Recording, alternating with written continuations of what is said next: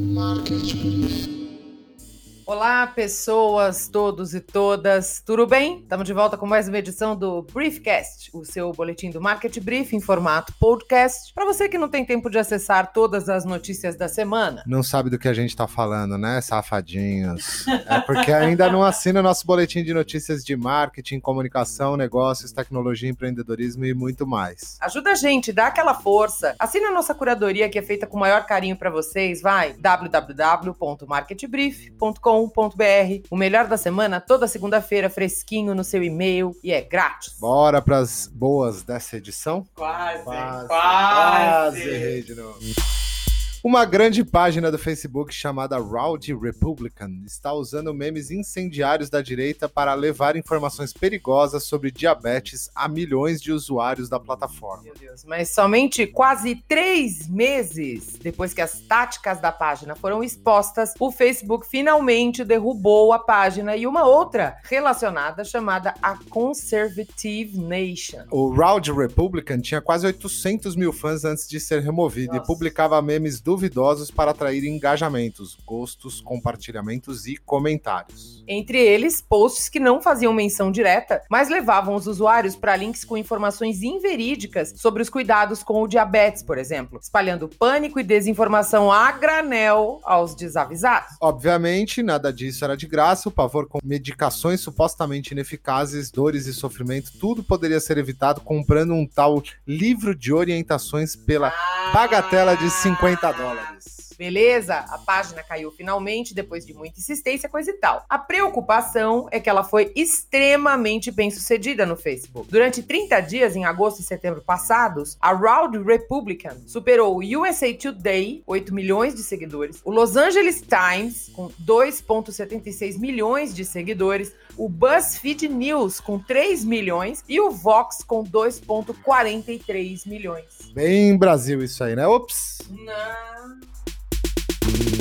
Saiu o primeiro livro, garantem os autores, com uma pesquisa ampla sobre a tipografia de pixel de arcade games dos anos 70, 80 e 90. Você, cara amigo quarentão, que já jogou muito Odyssey e Atari, deve saber direitinho do que a gente tá falando. O autor Toshi Omagari explica toda a tipografia do arcade game, que reúne tipos de caracteres de 250 pixels, um por um. Eles foram redesenhados e categorizados por estilo, e vêm acompanhados de comentários do especialista. O título também apresenta quatro ensaios ilustrados sobre a teoria e prática da tipografia de videogame, documentando as vantagens e os desafios apresentados aos designers desses alfabetos ousados, lúdicos e muitas vezes peculiares. O livro é uma espécie de celebração da tipografia eclética apresentada em jogos de sucesso como Super Sprint, Pac-Man, Afterburner, Shinobi. Eu adorava jogar Shinobi. Você jogava Shinobi? Nossa, era sensacional. Além de inúmeras joias menos conhecidas, mas sempre cheias de vida, cor e muita nostalgia.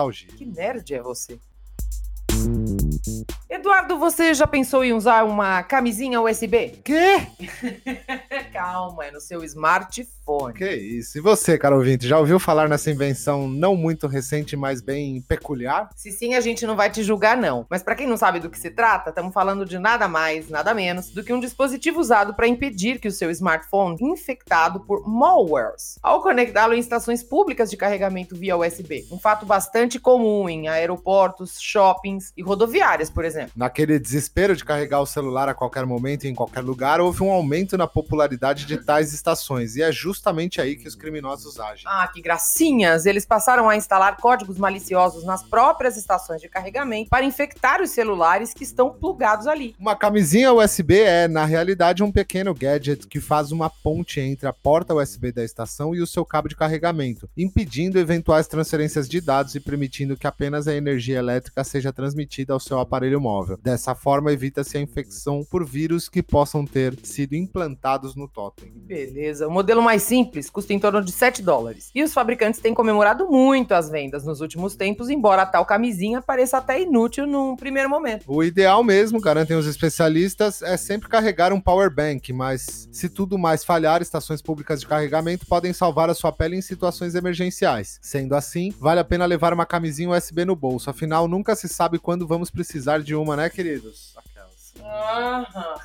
Gracinha.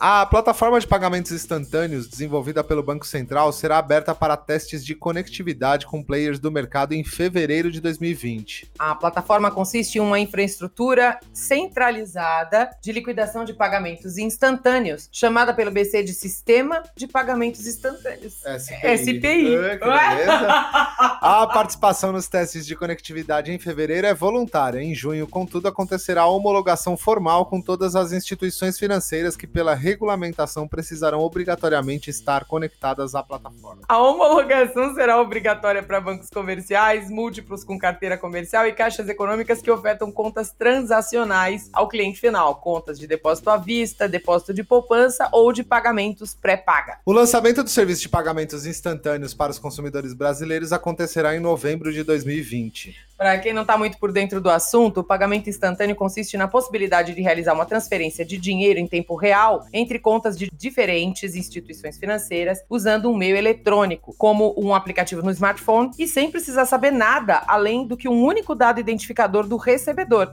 que pode ser o seu número celular, seu CPF, CNPJ ou seu e-mail. Haverá também um modelo padrão de QR Code para a realização de pagamentos instantâneos. Para cada pagamento instantâneo, o Banco Central cobrará uma pequena taxa. Ah! Vá, vá! Com o objetivo de custear a manutenção do SPI. O valor ainda não foi divulgado. Tava achando que era grátis, né, amigão? Nem, nem busão errado tá dando esse privilégio ultimamente.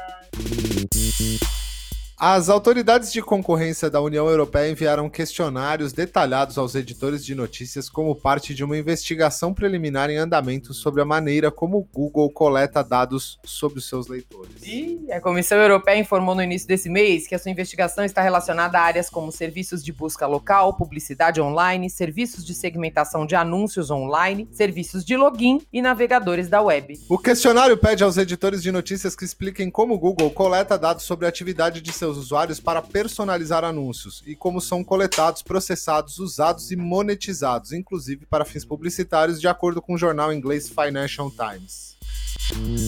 Lembra daquela concorrência do governo norte-americano vencida pela Microsoft? A gente chegou a noticiar isso aqui no Market Brief. Você perdeu? Não, espero que não. Né? É, a gente espera que não. Pois é, a história ainda não acabou, amiguinhos. E ainda promete dar muito incêndio no Kengarau. ok, ok, Nelson Rubens. A Amazon acusou formalmente o presidente dos Estados Unidos, Ih.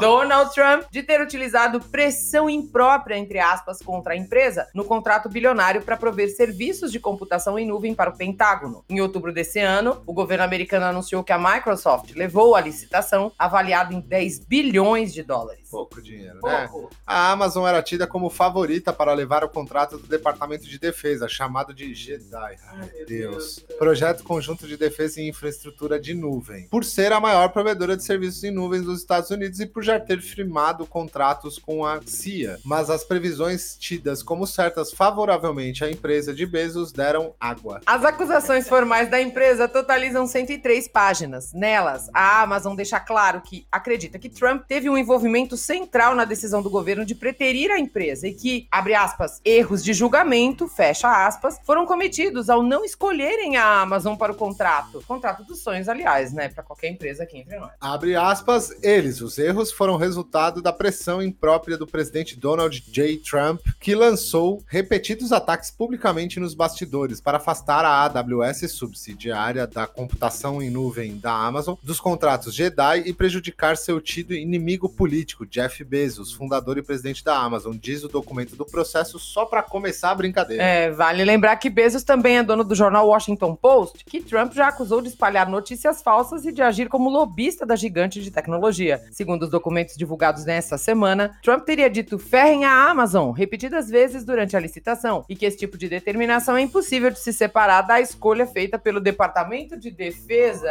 Ferrem a Amazon! Olha, tá Ah. bonito, hein? Esqueça aquela longa lista de afinidades musicais, preferências cinematográficas, ideologias, filosofias de vida. O negócio agora é procurar um crush compatível o quê? Meu Geneticamente. Deus, exato, caríssimo ouvinte do Briefcast. Tá lá a lista de tarefas de alguns cientistas americanos. Criaram um aplicativo de namoro que corresponda a seus usuários com base na probabilidade de não transmitir doenças genéticas aos seus futuros filhotes. Meu Foi exatamente isso que você entendeu. E se demorou para entender tudo bem, a gente também. Né?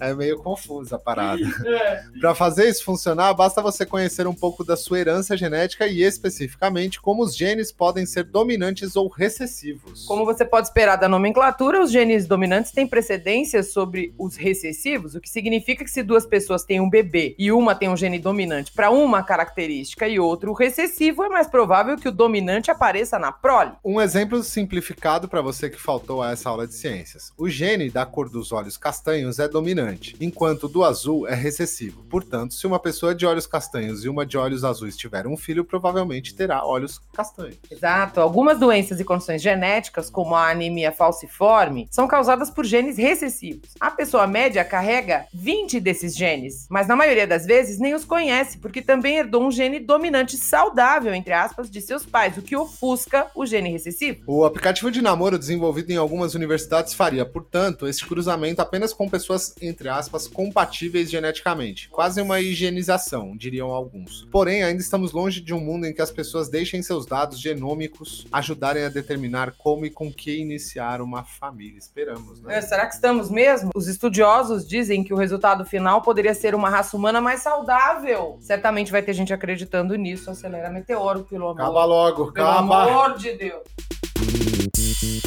O Mobility Index, estudo realizado pela Pontomob do grupo Dentsu Aegis Network, mapeou o grau de mobilidade de 325 marcas do mercado brasileiro. Dessa vez, 22% dos anunciantes foram classificados como beginners. Nossa, beginners é maravilhoso. Né? No estágio inicial de adoção da estratégia mobile em seus negócios. No levantamento anterior, o índice era de 26%. De acordo com o estudo, houve evolução tímida entre as consideradas mobile basics, que estão em fase de experimentação são 44% das empresas, 143 marcas, ante 39%, 128 no ano passado. A pesquisa analisa não somente a atuação dos anunciantes em torno de soluções mobile para o consumidor final, mas também estratégias aplicadas ao negócio e como estão estruturadas dentro de cada quesito analisado: site, apps, mensageria e plataforma social. Mensageria parece coisa de loja da Vila Madalena, mensageria. Entre as marcas inseridas no estágio básico de adoção do mobile, o estudo observou melhora na otimização de sites para o ambiente móvel e das plataformas de mensagens, impulsionadas em parte pela abertura do WhatsApp Enterprise. De todos os anunciantes analisados, 7% possuem canais oficiais na plataforma, e esse índice ainda tem muito potencial para crescer, já que os usuários passam bastante tempo nos aplicativos. Por enquanto, o Messenger continua sendo a principal plataforma de mensageria para 93% dos anunciantes, seguida pelo SMS, 42%, e pelo AppChat, 38%. Por outro lado, a média para os apps caiu devido à falta de atualização de seus ativos nas lojas. A atualização dos aplicativos são feitas em média a cada 200 dias, o que sinaliza que muitas empresas não estão dando a devida atenção a essas plataformas. Somente 5% dos aplicativos estão ganhando 5 estrelas de avaliação dos usuários e quase 70% são medianos ou mal avaliados. Ficou curioso para ver quem se destaca nessa, né? Tô ligada que sim. Corre lá no nosso informativo da semana, tem até um gráfico com a participação de cada uma das empresas avaliadas. E agora o nosso tradicional quadro semanal de menções honrosas com coisas e assuntos que você não pode perder. Federal Trade Commission finalmente decide que a Cambridge Analytica enganou seus consumidores na coleta de dados. Ah! É, nem passou tempo, não, né? Nossa, nem passou pela minha cabeça uma coisa dessa. E a nossa querida ministra Damares Alves uh! furou o próprio detox digital, né? Ela propôs e ela mesma furou. É uma maravilha. Sem comentários. Ericsson é multada em um bilhão de dólares por casos de corrupção, incluindo suborno de ah, servidores públicos. Que, que feio! Rainha Elizabeth busca um profissional para cuidar de seus perfis nas redes sociais. Aí, galera, oportunidade, vamos ser social media da rainha. O profissional vai ficar dando tchauzinho, é, com o bracinho grudado. Um bonequinho, né? É. Proposta do governo põe fim ao registro de profissões, incluindo jornalistas e publicitários, Ei, tá? Motorista do Uber que se recusou a transportar transexual foi banido do aplicativo. Correto. Correto. A história em quadrinhos baiana que transforma orixás em super-heróis. Bem legal isso. Nossa sessão de downloads, que mais uma vez está imperdível, Sim. traz estudos bem legais sobre entretenimento e mídia, a relação dos brasileiros com dispositivos móveis e até um guia multiscreen. Tudo isso e muito mais lá no marketbrief.com.br.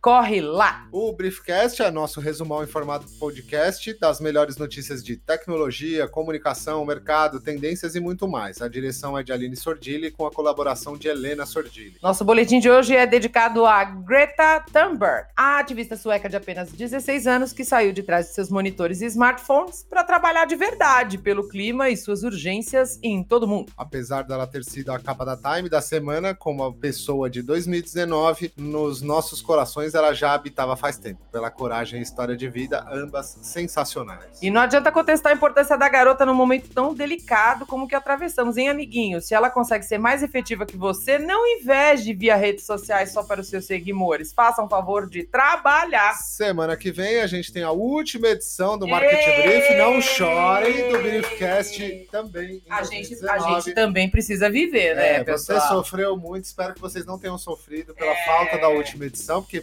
merecíamos férias. Exato. Mas já estamos preparando um especial de tendências para 2020 bem recheado para vocês. Fiquem ligadinhos e até semana que vem. Cuidem-se bem, queridos. Até lá. Não deu pause, porque você já sabe o que vem depois, né? Todas as motos de São Paulo estão passando aqui agora. Não é possível. De novo. O lançamento do serviço de pagamentos. Desculpa, me perdi. Tem uma música aí. Sai, Mardito. Tá cheio de mosquitinha. Calor, calor. O questionário pede aos editores de notícias que expliquem como. Não é possível. Tá? Não é possível. Todos os motoboys estão entregando comida nesse momento. Pelo amor de Deus, parem! Olha lá. A hora que eu vou começar a ver um. Vai, palhaço. vai, vai. A Comissão Europeia anunciou formalmente a investigação no início desse mês, alguns dias depois que Margaret Vestager iniciou seu segundo mandato de cinco anos como comissária da competição. Ah, tá errado. Da comissão. Nossa. A Comissão Europeia anunciou formalmente a investigação no início deste mês, alguns dias depois que Margaret Vestager iniciou seu segundo mandato de cinco anos como comissária da comissão. Comissária da comissão. Vestager é agora também che a chefe de política digital europeia. Tá horrível essa nota, meu Deus. comissão, comissão. Isso não faz. Lembra? Foi agora! o prumo com as motocas. Meu Deus! Lembram daquela concorrência no governo norte-americano vencida pela Microsoft? A gente chegou a noticiar isso aqui no Market Brief. Se você não perdeu, ah, ah! ao longo do ano. Pois é, a história você ainda. Você não perdeu, não, você errou. Se você não viu. Ai, caraca, deixa eu voltar. As acusações formais da empresa. É? As acusações formais da empresa, como a gente é ridículo. Por enquanto, o Messenger continua sendo a principal plataforma de mensageria para 93%. Billy. Billy. Billy, que a gente não consegue Billy. ter, filha. Billy, eu já não te dei a ração molhada? Billy? Vai, vai, Vitinho. Obrigado. Por outro lado, a média para os aplicativos caiu devido à falta de atualização de seu. Nossa, preciso engolir essa ali.